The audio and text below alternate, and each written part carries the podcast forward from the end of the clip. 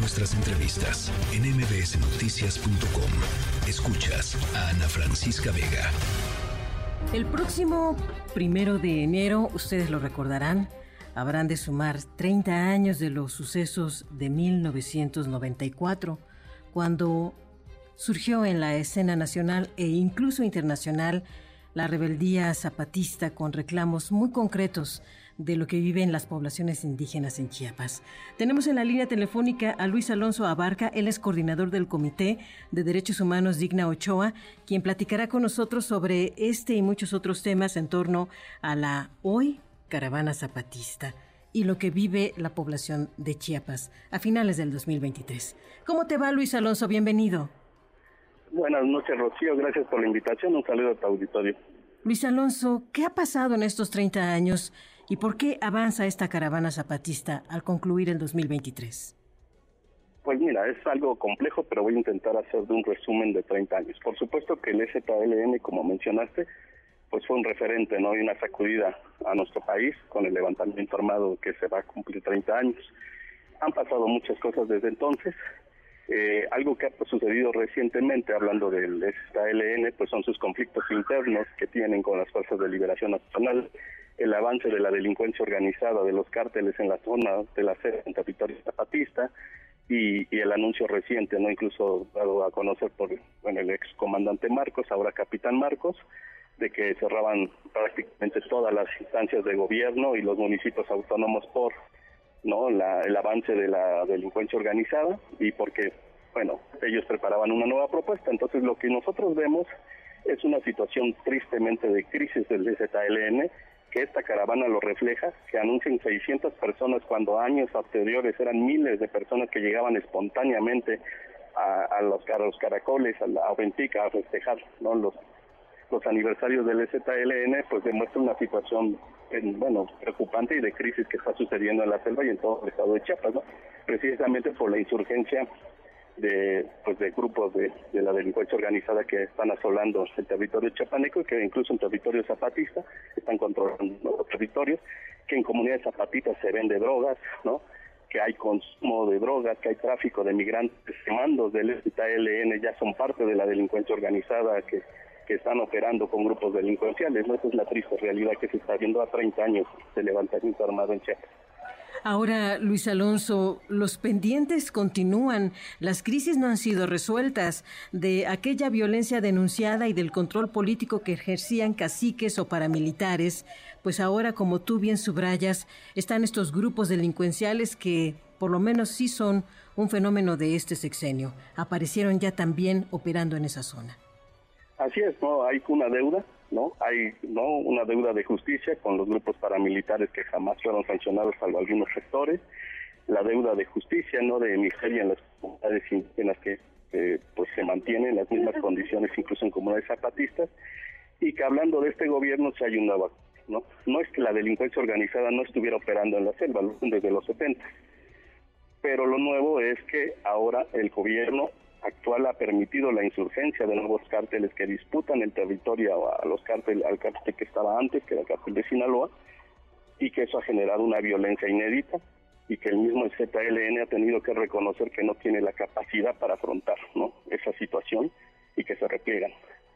Yo lo que la lectura que hago de este aniversario del EZ a sus 30 años es que hay una crisis en el ZLN, que esta caravana es un intento de Marcos de nuevo de visibilizar al EZLN en un momento que ya no es visible y una apuesta hacia Europa, hacia sus aliados, de cerrar pinzas con sus aliados del Congreso Nacional Indígena, pero que, incluso la, caravana revela una enorme debilidad de las comunidades zapatistas, ¿no? Lo que te decía, ¿no? Comunidades zapatistas recibiendo Sembrando Vida, ¿no? Como, como miembros del EZLN, incluso mandos, ¿no? Pasando a las filas de la delincuencia organizada, ¿no? Hay un caso muy muy público ya ahora, ¿no? Que es Vox Populi, el comandante Tacho, ¿no?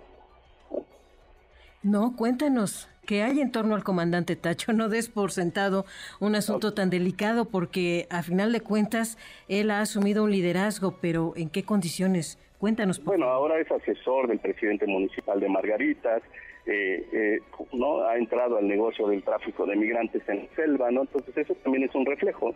Y la otra situación de disputa, ¿no? Con las fuerzas de liberación nacional, con el comandante Germán que públicamente ha acusado a Marcos de ser un traidor, ¿no? De dar un golpe de interno, ¿no? Y disputas que hasta la fecha siguen y que puede terminar también en violencia interna, ¿no? Yo creo que este espejo de 30 años lo que pretende esta LN es como invisibilizar esta situación. Por supuesto que es responsable el gobierno en el tema de la delincuencia organizada. Es prácticamente no conocido que en todo Chiapas, por lo menos desde hace dos años, hay una violencia extrema, miles de desaparecidos no reportados, ¿no? Eh, recientemente me entrevistaban precisamente con en este hecho y, hablábamos de Comalapa, ¿no? Y cómo la delincuencia organizada abiertamente opera. En el caso de Comalapa, incluso en, en la frontera, los sicarios pagan, cobran derecho de piso, revisiones de teléfonos abiertamente a las personas en frente de la Guardia Nacional y el Ejército. Y ese es un punto que quiero poner, ¿no? El Ejército como un protector de un cártel de la delincuencia organizada en Chiapas en este gobierno. Así lo percibe la población en Chiapas. Sí, ahora incluso ya la gente comienza a darse cuenta de que el remedio de pedir el ejército pues sale peor, ¿no? Ahora se convierten en rehenes de los militares y de los cárteles y de un ejército que actúa, ¿no? Protegiendo cárteles y que la población pues queda totalmente en la, en la desesperación y el abandono, ¿no? Mis, personas se están desplazando, gente saliendo ya totalmente de Chiapas, saliendo hacia el norte, ¿no? Porque prefieren salir del, del estado, ¿no?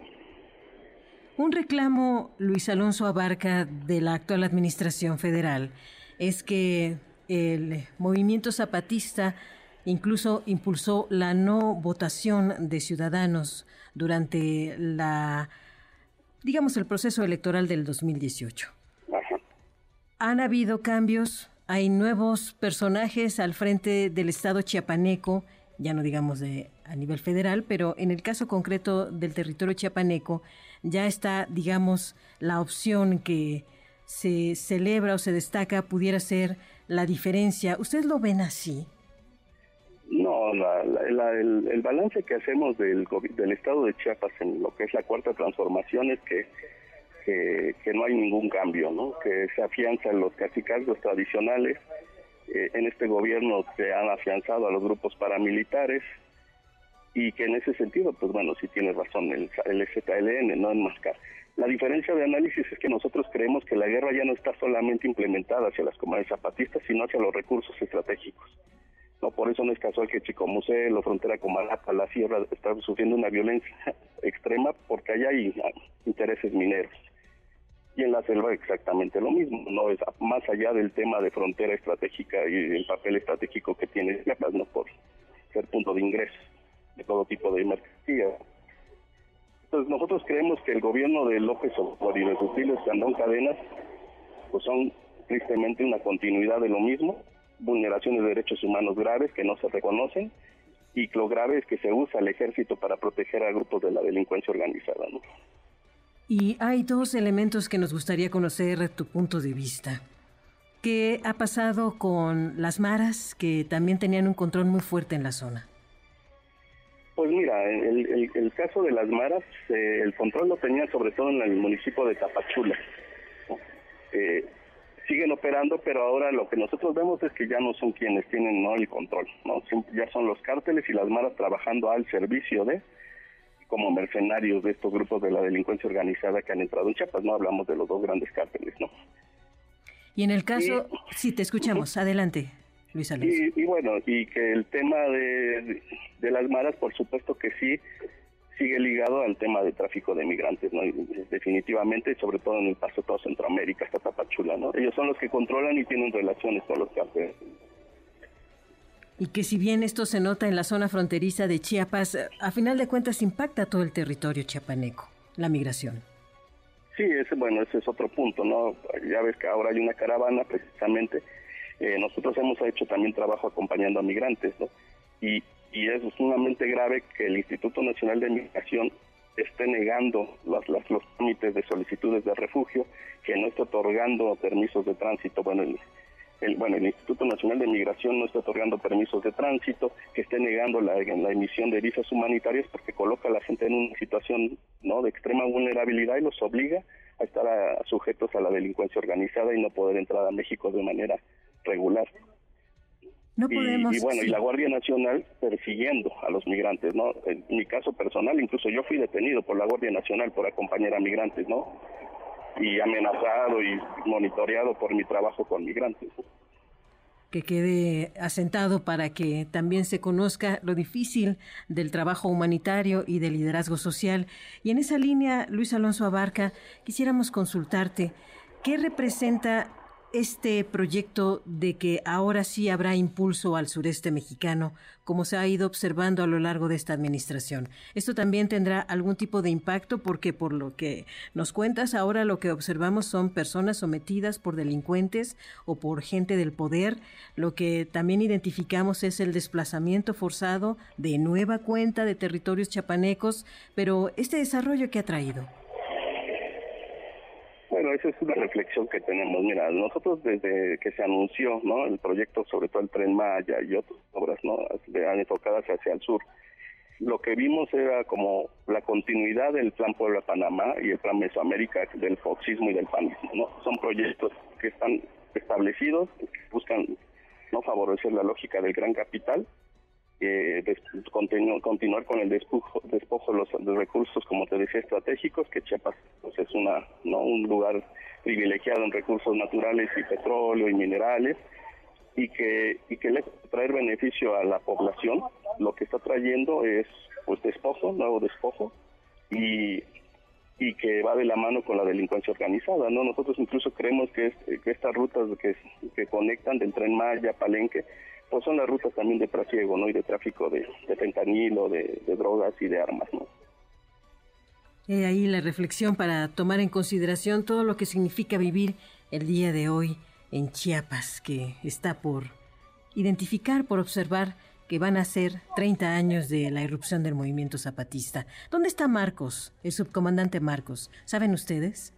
Pues mira, hay muchos rumores, ¿no? O sea, por ejemplo, nosotros lo que sí tenemos confirmado es que Marcos salió a Europa en el barco, ¿no? En el famoso barco, ¿no? Y la caravana que hicieron en Europa, que fue un fracaso. Y esta es, mi hipótesis personal, que este todo este montaje y todo este distractor es para preparar la salida y la jubilación del subcomandante Marcos y creemos que para que se vaya a Europa.